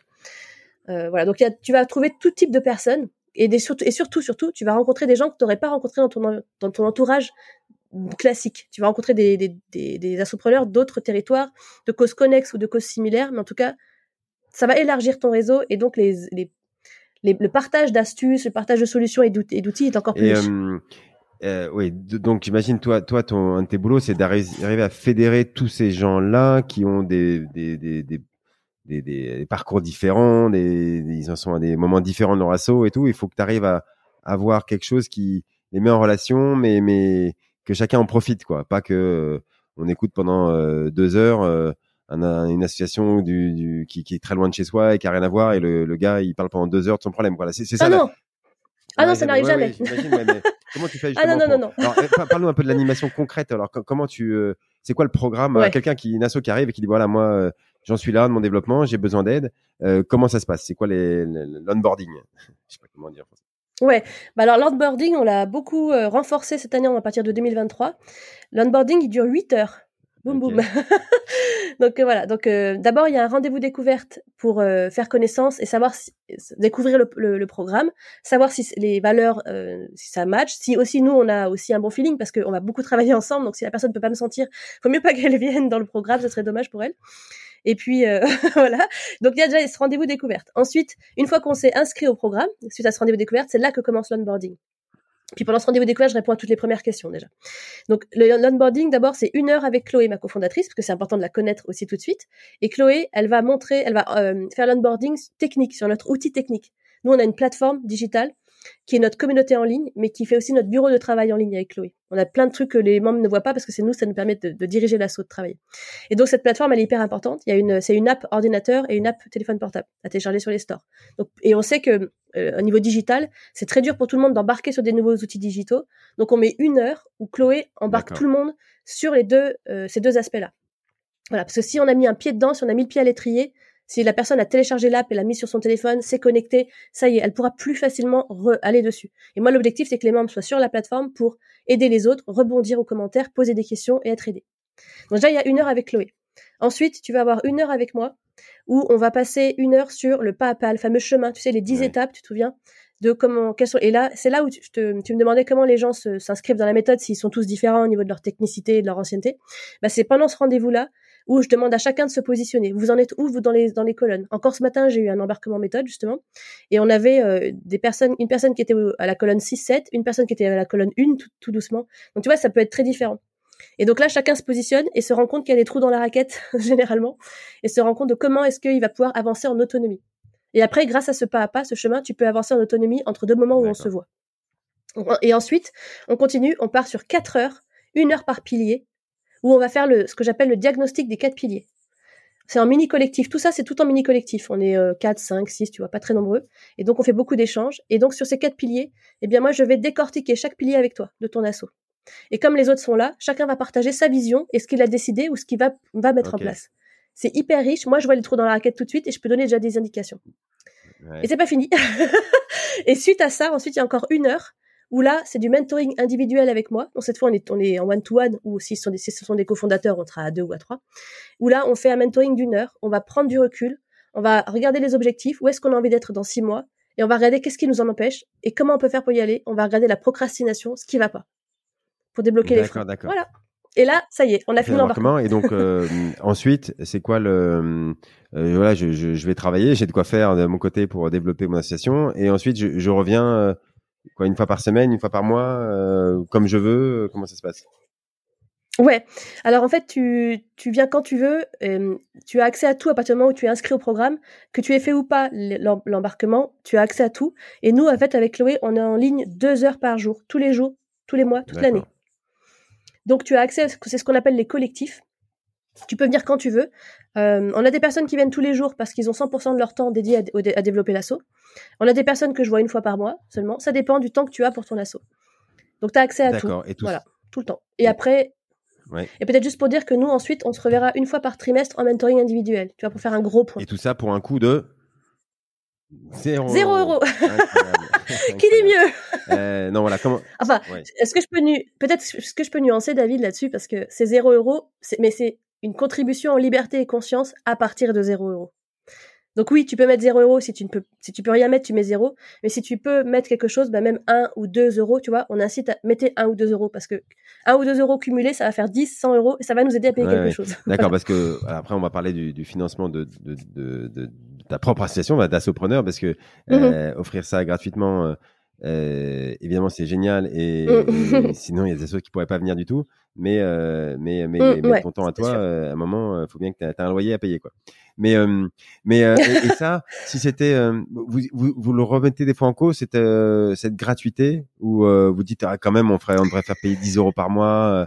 et, vous posez la question parce que voilà, vous posez la question de temps en temps, ou non, une association qui démarre, elle a 0 euros à mettre ailleurs que dans sa cause? Mm. Pour Chloé et moi, c'est très clair. Nous, on se repose pas la question. C'est comme ça, c'est à partir de 0 euros. Parce que comme tu dis, les assopreneurs, ils ont pas de sous, ils ont pas un rond. Euh, certains, certains ont un peu de sous, comme je dis, et dans ce cas-là, ils mettent quelque chose. Mais ceux qui ne peuvent vraiment pas, même 10 euros, ça, ça leur pose un problème. Parce que donc pour nous, nous, on se repose plus la question. Nous, c'est clair que c'est comme ça et ça bougera pas. En revanche, ce sont les personnes qui nous aident, qui nous mentorent, qui nous soutiennent, qui, qui, qui nous reposent la question constamment pour dire mais vous ne devriez pas mettre un petit quelque chose quand même de base parce que c'est quand même pas normal que ce soit gratuit. moi, j'ai mais si en fait, si, ça, c'est un choix, ça fait partie de notre modèle. C'est c'est un choix, c'est à partir de 0 euros. Mais si, si tu as envie de mettre quelque chose, tu peux. Et tu vois, en, en trois ans, on a eu des contributions qui vont de, de 0 à 1000 euros. Alors 1000 euros, c'était qu'une seule fois. Hein. Là, on est tombé de notre chaise. On a fait avoir une arrêt cardiaque avec Chloé. Et si cette personne, euh, cette personne est une bénéficiaire membre, on se reconnaît, on la remercie encore. Mais même, on remercie aussi les gens qui mettent 2 euros alors qu'ils n'ont pas de quoi manger à la fin du mois, tu vois. Donc, et la plupart des personnes, donc il y a très peu de personnes qui mettent 0. C'est ça dont on se rend compte. Mais la plupart des personnes mettent entre entre 0 et tu vois 20 euros, quelque chose comme ça. C'est à peu près le plus le plus souvent. Déjà, quand on a 100, 200, on est déjà euh, waouh. Ok. euh, voilà. Ok, alors ah, on, on, va parler de ton modèle économique à toi parce que évidemment tu te l'as appliqué à toi-même. Mais le, euh, déjà sur la partie évidemment les outils techniques que, tu vas utiliser sont sont très importants parce que quand ton but c'est de fédérer aujourd'hui quelques centaines, mais comme tu dis un million, j'espère d'associations un jour. Yes. Euh, bah, ça marche que quand tu as un, système technique euh, qui permet aux gens d'échanger. Alors, comment ça s'est passé? Mm. La plateforme, est-ce que tu as beaucoup de développement dessus? Comment est-ce que tu es satisfaite? Est-ce que tu, mm. voilà, comment ça se passe? Ouais. Donc c'est vrai que les outils digitaux prennent beaucoup de place pour nous. C'est pas le cas pour tous les assopreneurs parce que ça dépend de ta cause et de tes bénéficiaires. Mais c'est vrai que chez nous c'est primordial si on veut pouvoir accompagner autant de monde en étant seulement deux. Euh, donc on a choisi euh, une plateforme. je peux dire le nom ou pas de la, de la plateforme qu'on a choisi? Ouais. On a choisi la plateforme Jamspot, qui est une entreprise française basée à Paris. C'est important pour nous que notre communauté nous appartienne, en tout cas dans le sens où on ait les droits, euh, tu sais, au niveau des données, avec des serveurs en France, etc. Donc on est dans une safe place, tout est sur code d'accès. Et cette plateforme-là, on l'a choisie parce qu'elle cumulait tout ce dont on avait besoin. On avait besoin de l'aspect euh, social, déjà interactivité, l'annuaire des personnes, le fil d'actualité, le fait de poster des messages, de remettre des commentaires, de liker, tu vois, ce genre, ce genre de choses très sociales dont on a l'habitude aujourd'hui. On avait besoin d'un aspect... Euh, bien sûr, annuaire, ça c'est la base. Un annuaire d'une communauté, c'est très important pour les mises en réseau. Comme je dis, le réseau, toujours, je le répète tout le temps, c'est la vie, mais on se rend pas compte à quel point c'est vraiment la vie, quoi. Euh, et euh, on avait besoin d'un aspect aussi euh, ressources, donc tout, pour mettre toute la méthode, mettre tous les contenus. Il y a tellement, tellement de contenus qu'on a créé, qu'on est allé chercher. Euh, moi, j'aurais, enfin, j'ai, franchement, on a mis sur pied la, la, plateforme que j'aurais rêvé d'avoir quand j'étais DG de métier et salarié ailleurs. Donc, il y a énormément de contenu. On avait besoin d'une plateforme qui puisse faire tout ça et qui puisse nous être, nous accompagner, qu'on ait une personne ou un jour 100 000 de 1 million, et 1 million de, de, de, personnes. Donc on a un outil qui nous suivra au niveau technologique. Ok, donc Jamespot, ouais, c'est J-A-M-E-S-P-O-T. Donc euh, voilà, c'est, je, ne connaissais pas non plus, mais j'ai découvert, euh, j'ai été voir. Donc, euh, Ils sont super sympas. voilà, et donc, donc cette plateforme-là, c'est là où, où on, retrouve, euh, bah, en fonction de la question que tu te poses, euh, oh, le, le, fundraising par exemple, là, j'ai, j'ai, je veux savoir quelles sont mes méthodes pour me financer, euh, mhm. et ben on, va retrouver un bloc là-dessus. Voilà, comment tu l'organises et comment tu fais que voilà, y a, y a, ça peut partir quand même dans tous les sens. Euh, c'est, c'est, c'est organisé quoi. Non, mais c'est dur de, ouais. de, bien le ranger quoi, de ranger, de rechercher les questions-réponses que quelqu'un d'autre s'est posé avant toi. Ah mais carrément, c'est super important. C'était ça aussi que proposait la plateforme, c'est cette, euh, cet aspect euh, gestion de contenu. Voilà, bibliothèque euh, vivante quoi. Donc oui, comment ça se passe, c'est que nous on a dans, dans, notre plateforme, dans cet outil Genspot, il y a une sorte de Trello interne internalisé qu'ils appellent Tableau. Donc si jamais quelqu'un connaît l'outil Trello, c'est le fait, tu connais peut-être, c'est les colonnes avec des cartes à l'intérieur. Ouais, tu vois, tu connais, voilà. Donc, bah, c'est un Trello interne. Donc, en fait, nous, on utilise ce Trello interne, qui s'appelle Tableau, et donc on classe tout par colonne C'est ce que je disais tout à l'heure, il y a 10 étapes dans le parcours de la méthode. Bah, c'est pour toutes les, toutes les boîtes à outils, c'est par colonne et donc c'est par thématique. Donc on a une boîte à outils euh, digitale, on a une boîte à outils relations presse et relations publiques, on va avoir une boîte à outils RH et on va avoir une boîte à outils financement, fundraising justement comme tu dis.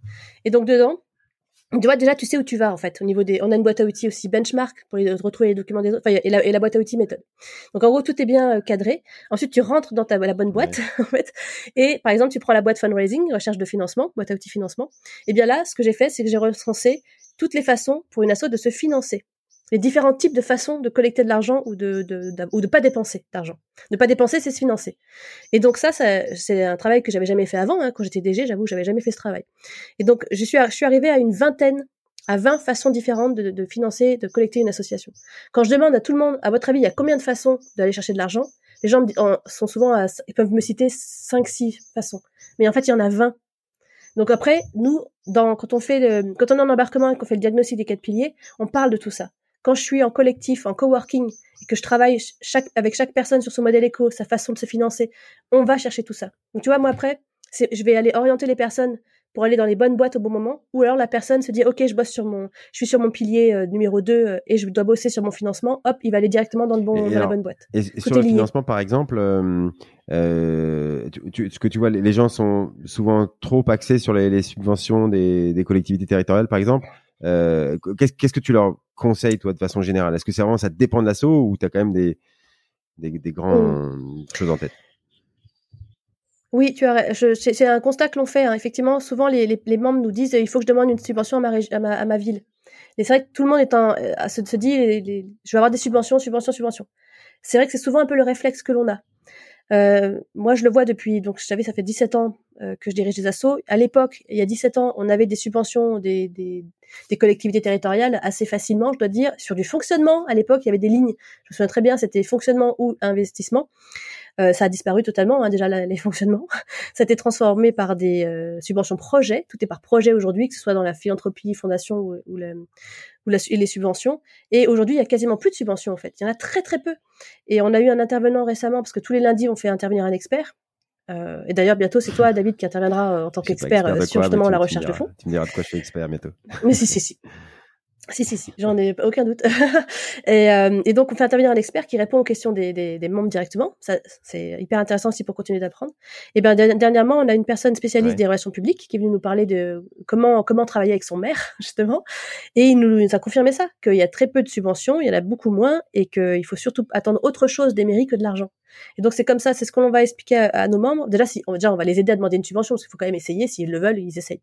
Mais on leur dit, mais vous pouvez utiliser la mairie autrement du réseau, de l'équipement, une salle, de la de un peu de communication. Enfin, il y a d'autres façons de faire. Euh, Et donc après voilà, si, tu euh, tu dis bah les subventions c'est pas ça qui qu'il faut enfin sur, sur lequel il faut accéder en, priorité, c'est euh, du coup euh, comment mm, mm, tu, mm. tu choisis entre le je sais pas les entreprises, le grand public, le, réseau interne. J'imagine le premier c'est toujours le, les amis des amis. Mais voilà, comment concrètement tu, tu dans ton diagnostic tu tu tu en arrives rapidement à une conclusion de ce qui marche et puis après est-ce qu'il faut axer sur un un, mm. un axe en particulier ou on faire plusieurs à la fois? Quand, comment tu leur dis euh, comment tu les aides? Ouais alors là, on est clairement sur le pilier 2, hein, le pilier modèle économique. Et comme je te disais tout à l'heure, ça dépend de ce que tu as choisi au niveau de, au regard de l'intérêt général. Donc on va, si jamais tu respectes l'intérêt général ou si jamais tu ne respectes pas que tu es en fiscalisation, on n'aura pas le même modèle économique derrière. Donc là, c'était ok, on peut partir du principe qu'on parle d'une association qui respecte les conditions de l'intérêt général. Donc je pars sur un modèle économique d'intérêt général. Dans ce cas-là, euh, moi je propose euh, toujours à tout le monde de toute façon de faire un mix. On peut plus rester sur une seule façon de se financer, genre un très grand mécène ou une très grande une entreprise qui nous finance ou une, une collectivité. Ça marche plus du tout. Donc il faut toujours avoir un mix se faire un bouquet en fait. Il faut faire un bouquet de, de, financement. Et donc ce que je propose, le, le mix que je propose pour l'intérêt général, c'est euh, d'abord une contribution en liberté et conscience des bénéficiaires. Ça marche super bien. C'est ce que nous on, on fait d'ailleurs ça marche très bien. Voilà. Ça, alors, ça peut faire peur parce qu'on se dit ah mais ce que je fais ça coûte. Alors si je mets à zéro comment je fais? Oui mais ça c'est un choix. Donc euh, nous ce qu'on propose c'est de mettre cette contribution en liberté et conscience à partir de zéro. Comment on l'a fait? Parce que ça marche très bien et que le, grand public et les bénéficiaires sont de plus en plus habitués en fait aussi à ça c'est le cette façon de, l'OASO hein, la fameuse euh, voilà et l'OASO a, démocratisé ce modèle là il y a, il y a plus de dix ans. Donc maintenant on le connaît bien. Ensuite, ce que je propose de faire, c'est une collecte de dons auprès des particuliers. Donc là, comme tu le dis, on commence par son réseau de cœur. Et puis ensuite, on élargit, enfin, réseau de cœur. moi, ce que je dis, c'est vous mettez tout le monde dans une base de données. Donc, tout le monde commence avec un fichier Excel. On n'a pas tout de suite un beau CRM avec un logiciel. Vous mettez euh, les gens, euh, les, toutes les gens que vous connaissez de votre premier réseau de cœur, amis, famille, tous les gens que vous avez connus dans votre formation, continue ou initiale, tous les gens que vous avez connus dans votre métier avant, et les gens que vous commencez à connaître dans le cadre de votre projet ou de l'association. On fait, on fait une base de données premier réseau et une base de données association. Et on met tout le monde et on envoie un joli mail et on fait des relances personnalisées, textos et appels euh, pour euh, dire voilà où, là où j'en suis, voilà où on en est. Et on peut lancer à partir de ça avec une belle euh, collecte de dons. tu connais parfaitement les, à toi les collectes de dons parce que c'est ton métier de toute façon. voilà, donc je, par téléphone. Ok, ok. Donc bon, on le voit, voilà, c'est pareil, c'est c'est de la méthodo. Et, et, et, ça, tu, tu, globalement, tu trouves que les gens y arrivent ou euh, que, je sais pas, est-ce que est-ce que des fois tu trouves que hum, tu, tu, tu, il y a des gens qui peuvent pas appliquer cette méthode et, tu leur dis dans ce cas-là, bah non, il faut vous entourer de gens qui, qui, qui vont vous aider. Vous, vous êtes le créatif. Voilà. Ça dépend aussi beaucoup des personnes en ah face, j'imagine. Ouais, ok. Euh, oui, alors dans, donc dans le mix que je proposais, là on n'a fait que deux points, mais il y en avait plusieurs autres. Hein, donc a d'autres façons. Euh, voilà. Dans le mix que je propose, il y a plein d'autres possibilités. Donc en fait, moi j'ai proposé, tu vois, dans la méthode, d'une façon de faire qui fonctionne et qui est aussi euh, la plus accessible possible. Et donc, mais effectivement, quelqu'un qui est pas en mesure de le faire, on va s'en rendre compte tout de suite avec Chloé, et donc on va essayer de trouver des solutions avec cette personne. Et moi je dis bien, euh, si vous avez, euh, si jamais le besoin, le, le, BRF, le besoin en recherche de fonds, il est de, de 2000, de 20 000 ou de 400 000, bah c'est pas pareil. Et euh, récemment, on a, on a, enfin il y a un moment il faut se faire aider, tu vois. On peut plus faire tout. On est des généralistes, euh, des spécialistes généralistes en fait nous, les assopreneurs. On sait tout faire, mais on n'est pas spécialiste de, de, de certaines choses. Et donc, on n'est pas, en tout cas, on n'est pas fundraiser spécialisé. Et donc, moi, ce que, ce que je dis, c'est que si jamais le besoin en recherche de fonds, il est trop élevé, si ça dépasse nos compétences d'assopreneur, bah, il faut aller se faire aider par des personnes bah, comme toi qui travaillent et qui t'ont le métier, ou d'autres spécialistes. Et j'avais un assopreneur, euh, son besoin en recherche de fonds, c'est 400 000 euros. Et tu vois, on était en coworking et en mentoring en train de parler de ça. Et à un moment, je lui dis, mais c'est pas possible, ça peut pas reposer sur tes épaules, tu vas éclater. Au niveau charge mentale et santé mentale, là, c'est du burn-outage direct. D'accord, oui, donc évidemment, enfin, savoir s'entourer et, euh, et, trouver les partenaires, tu l'as dit mm. euh, très rapidement dans les, dans les piliers, euh, et, et, les partenaires pour t'aider à, à, collecter de l'argent, bien sûr, ça, ça en fait partie. Mm. Ok, ok, bah, on, on, le voit. Moi, moi je, effectivement, il y a tellement de sujets sur lesquels ça peut partir et, et c'est, ouais, c'est, organiser toute cette intelligence et, et mettre en commun, c'est vraiment euh, ouais, c'est un, beau challenge. Euh, alors encore une fois, c'est très différent de. Vous, vous proposez, c'est pas un outil de collecte. Voilà, c'est vous, c'est un outil de euh, pour aller dans, dans, tous les sujets et ça n'existe pas aujourd'hui. On a des, c'est dans les, CRM qui vous aident à organiser vos vos, vos, donateurs, qui aident à organiser vos voilà votre votre des gens qui vont donner l'adhésion là. Enfin voilà, on a des outils comme Eloasso qui sont très bien et qui sont gratuits. mais mais mais ça, mmh ça, ça s'arrête à un moment. Voilà, bien sûr, dans la réflexion, l'organisation, la stratégie, la préparation du budget, il y a rien là-dessus qui t'aide. Euh, enfin, arrête-moi si je me trompe, mais ouais. oui, parce que c'est pas fait pour ça. Euh, et donc, euh, à part vous, je vois pas trop ce qui existe, quoi. bah alors, Enfin, c'est vrai que nous, ce qu'on fait, forcément, enfin, personne d'autre le fait parce que c'est aussi, on voulait le faire différemment, en fait, aussi de ce qui existait déjà. En revanche, il y a d'autres structures qui accompagnent les associations. Hein. Il y a des incubateurs plus classiques qui sont euh, basés dans des territoires, qui ont un tiers-lieu généralement, qui accueillent localement, territorialement. Euh, voilà, il va y avoir des cabinets conseils aussi qui font de l'accompagnement euh, d'associations. Donc, je sais qu'il existe, il y a d'autres associations comme nous qui font de l'accompagnement d'assos. D'ailleurs, les, souvent, les incubateurs sont des assos. Donc, de l'accompagnement aux assos, il y a plein d'acteurs qui le font et c'est très bien parce qu'il faut, il y a de la place pour tout le monde. Moi, j'en suis persuadée. Euh, nous, c'est juste qu'on va le faire, on va le faire différemment parce que notre volonté, c'était d'avoir une communauté nationale directe, toutes causes confondues, sans aucune restriction de, critères. Et donc pour ça, on avait besoin d'être en ligne. Et le fait, tu vois, d'être accompagné, d'accompagner en ligne, il y a certains acteurs du monde associatif au niveau gouvernemental euh, et public qui ont du mal avec ça parce qu'ils sont pas habitués, ils sont habitués aux incubateurs classiques qui ont un tiers lieu local. et nous, quand on leur dit mais on est un tiers lieu digital, on a tout, on fait la même chose et, et, avec notre propre méthode, on a un discours qui est très moderne et qui parfois peut surprendre. Voilà, euh, bah, c'est vrai que parfois, on, on ouais, je peux pas dire qu'on choque, mais si, parfois on choque. Ouais, ouais, ouais, vrai. Et, euh, et euh, quand tu dis un million, enfin voilà, donc votre objectif c'est de, de, de, grossir. D'ailleurs, est-ce que du coup vous, vous communiquez, euh, vous, vous essayez de d'attirer de, de, plus, parce que vous, plus vous avez d'associations, plus limite ça vous coûte de l'argent parce que l'association ne, ne paye pas. Voilà. Donc euh, C'est c'est un vrai ouais c'est un c'est un challenge de trouver le bon équilibre. Ouais, c'est ça. Nous, on n'a pas de clients en fait. Nous, on a des bénéficiaires. On est une association de bénéficiaires euh, et chaque bénéficiaire nous coûte de l'argent de toute façon. Voilà. Donc, euh, on doit aller chercher nous l'argent ailleurs. Donc, on va, on va le, mix que je proposais, que je commençais à décrire tout à l'heure de recherche de fonds, c'est celui qu'on s'applique aussi en fait. Donc, on doit développer tout ça. Et euh, je dirais que pour l'instant, on en est nous à pérenniser nos, deux- nos deux emplois, Ouais. tu vois déjà. Dans, la, dans les 10 étapes de la méthode, on en est à la colonne 10 qui est pérenniser les emplois. La colonne 9, c'était passer DG fondateur. Et la colonne 10, c'est pérenniser les emplois et en créer d'autres, en fait. Et ben nous, on en est à là. On n'a pas encore pérennisé nos emplois parce que, comme je te disais, on a notre, nos salaires sont. Je suis très transparente sur la recherche de fonds et l'argent et ce que ça fait comme charge mentale parce que c'est la réalité de tout le monde vit ça. Tous les entrepreneurs sont là en disant, ok, notre salaire il est payé tant. Ok, le salaire de l'équipe il est payé jusqu'à temps. c'est un petit peu ça à chaque fois. Nous, c'est jusqu'à fin septembre. De pour octobre, novembre, décembre, j'ai pas de fonds pour l'instant. Donc je vais aller en chercher. Donc oui, c'est une charge mentale et une difficulté. Euh, et, mais c'est un choix, on changera pas le fait que ce soit euh, en liberté et conscience à partir de 0 euros. Mais c'est ce que vivent tous les assopreneurs. Hein. Tous les jours, tout le monde est là. Ouais ouais d'accord d'accord et donc euh, euh, concrètement toi tu t'as une fondation t'as des fondations qui t'accompagnent qu'est-ce que tu dis euh, une seule Une seule. On la remercie beaucoup. La Fondation Saint-Irénée à Lyon. Merci. Non, non, mais effectivement, enfin, je, quand, quand tu expliques ce que tu fais, tu, tu vois bien à quel point ça multiplie euh, les, les gens à aider, quoi. Donc, euh, ça paraît assez logique. Ouais. Et, et encore une fois, bon, moi, je- j'ai l'impression qu'il y a le, le créneau que tu, que, tu- que tu occupes, il est, il est, il est pas, il est, il est pas occupé par d'autres, quoi. Donc, euh, donc le- les gens que, ouais. que tu aides, j'imagine que, et s'ils reviennent toutes les semaines, euh, euh, ça sert à quelque chose, quoi. et donc, euh, Ouais, bah oui, bah, on commence à avoir beaucoup de, de, de, de témoignages, donc euh, oui, on, je crois que ça marche. je crois que ça, ça aide, que ça ouais, plaît. ouais. T'en es pas encore à devoir refuser, non, parce que t'as des gens qui, euh, voilà, tu dis, Non. bah, moi j'ai plus le temps. Après, tu, as une grande Non, force non, de non, pouvoir mettre les le gens temps. dans la même, euh, enfin dans une communauté, quoi. Donc la partie Voilà. seul à seul, t'en as pas tant que ça, quoi. Heureusement, sinon, tu pourrais pas te démultiplier autant. Ouais, exactement. C'est exactement ça. C'est qu'on a été obligé de mettre en place le modèle scalable avec des, beaucoup de mini-collectifs ou de collectifs. Et en fait, je fais de l'individuel dans Ouais. les collectifs. Ouais, ouais, C'est fait. comme ça, ça- les autres écoutent, vient- Les autres écoutent pendant que tu briefes quelqu'un. Ouais. Ouais, Voilà, exactement. Hmm. Exactement. Tout le monde vient me voir en disant Claire, euh, j'aimerais bien rentrer dans le programme, mais je préfère avoir une heure avec toi en mento individuel avant de rentrer. J'ai dit mais non, mais vous vous rendez compte, je pourrais pas, c'est pas possible. Donc en fait, euh, je- les, les personnes parfois ont du mal à comprendre que je peux faire de l'individuel dans un collectif, et c'est ce que je fais tous les jours. Et donc, en fait, nous, il suffira qu'on rajoute des dates, de, des, des créneaux de collectif pour accompagner la, la croissance de notre communauté. Puis bien sûr, un jour, on recrutera aussi pour nous aider à, à faire tout ça. Mais euh, je, je sais qu'on y arrivera au million. De toute façon, il y a ce million d'emplois à créer dans l'assopreneuriat. C'est une des réponses au chômage.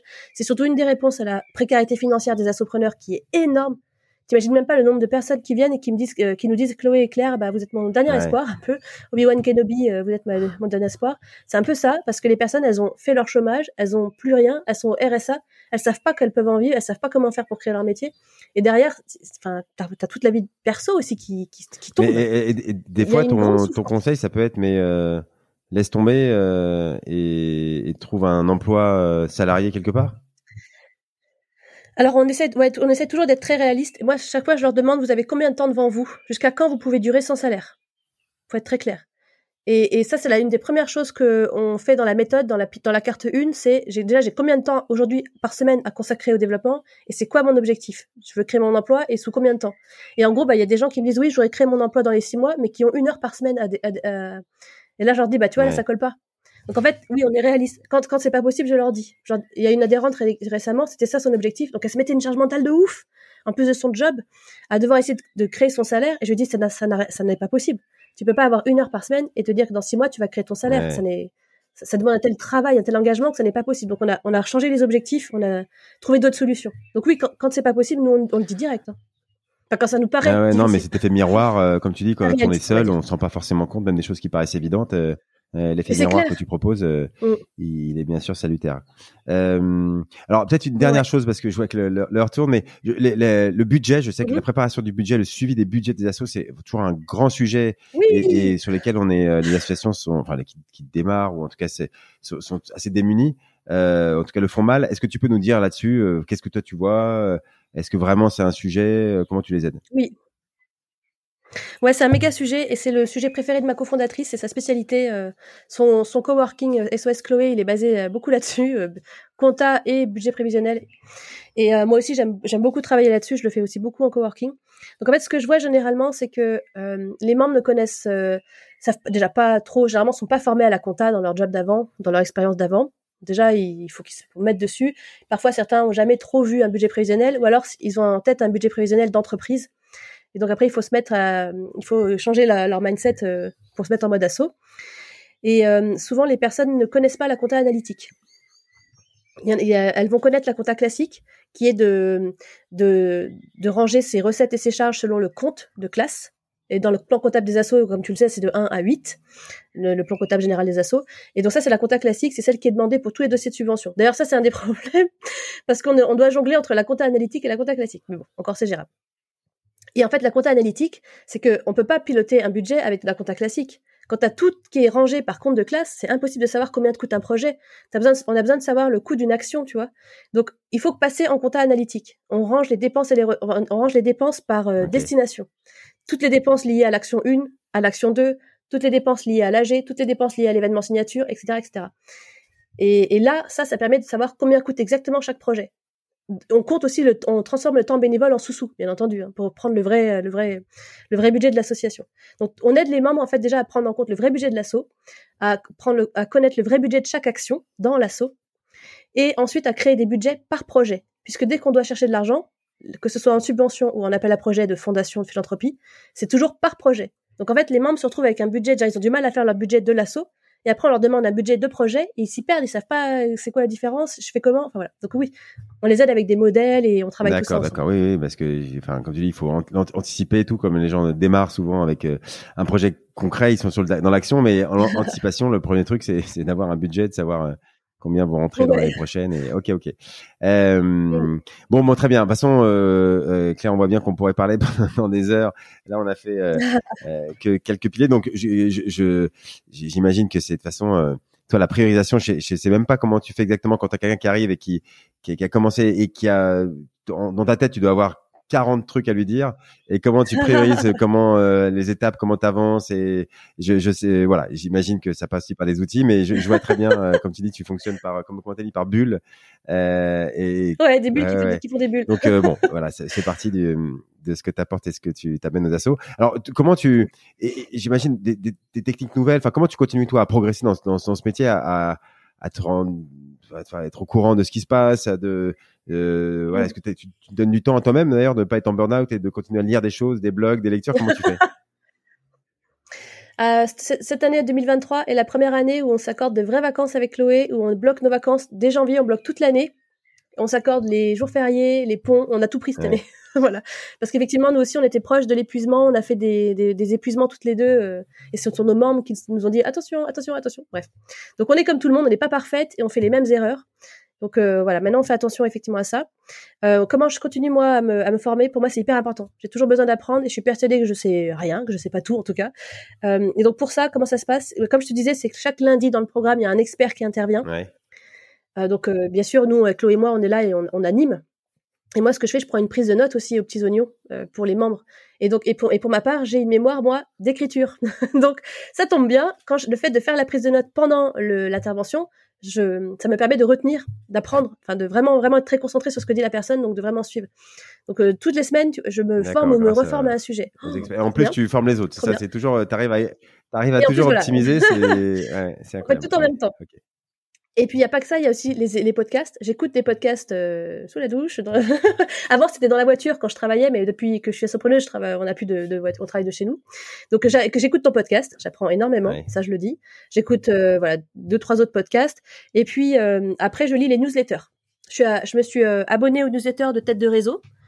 D'autres qui font des choses qui sont spécialisées dans le fundraising ou qui sont dans l'accompagnement d'assaut classique euh, voilà, je suis euh, certaines newsletters et j'essaie de les suivre. Alors, je dis pas que je les suis à chaque fois, parce que parfois j'ai 500 newsletters. Alors, tu, tu, tu, peux en citer quelques-unes que, que tu aimes bien, euh, que bien. Oui. Alors, euh, bah, je suis, je suis le Fantastique Bazar de Paris, parce que j'ai beaucoup de membres sur Paris. je suis la, la, la Je vais suivre aussi Care News.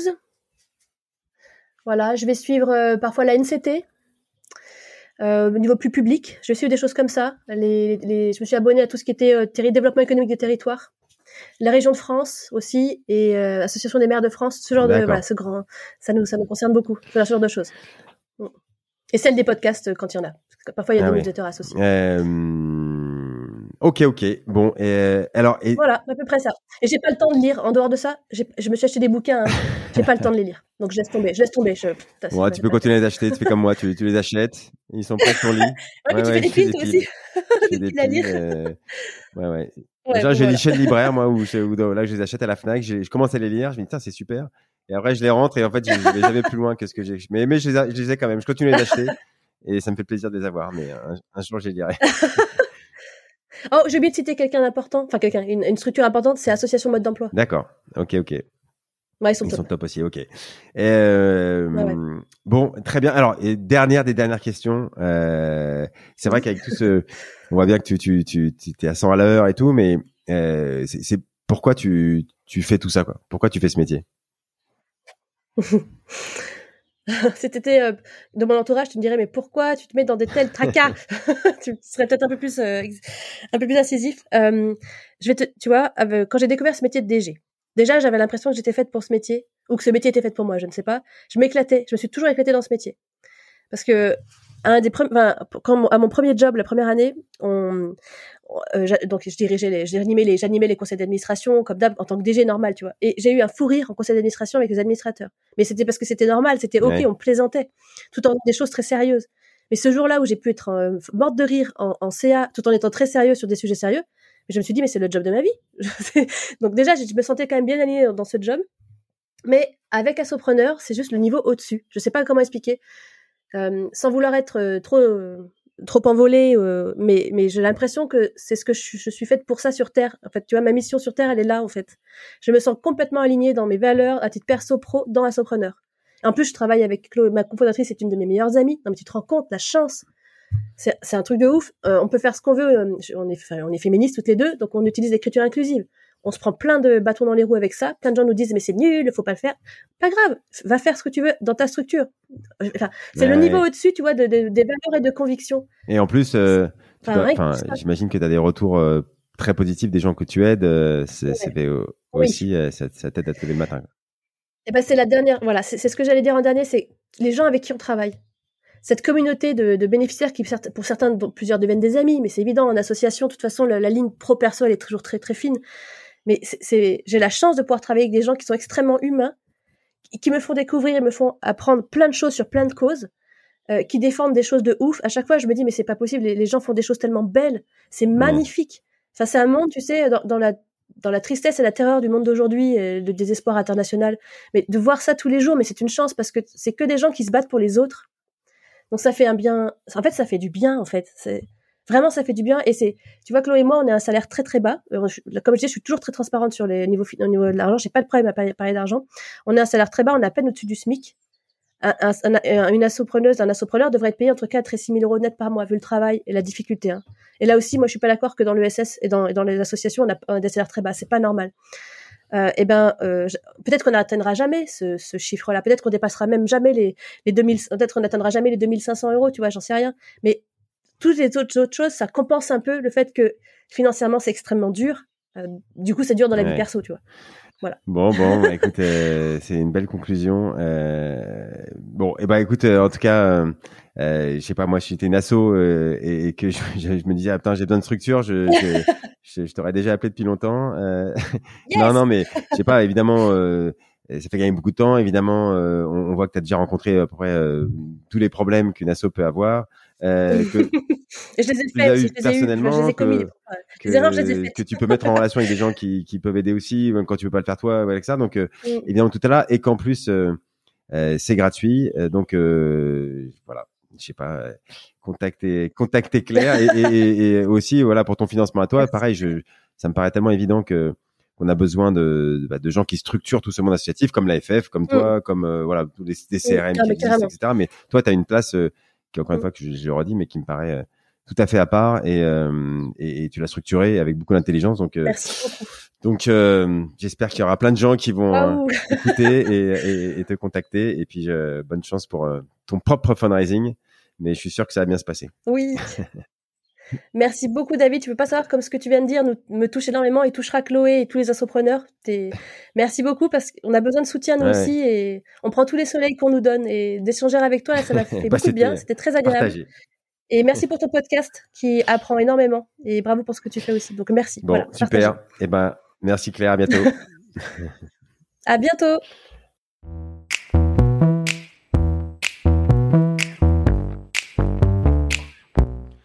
Bravo, vous avez écouté cet épisode du podcast du fundraising jusqu'au bout.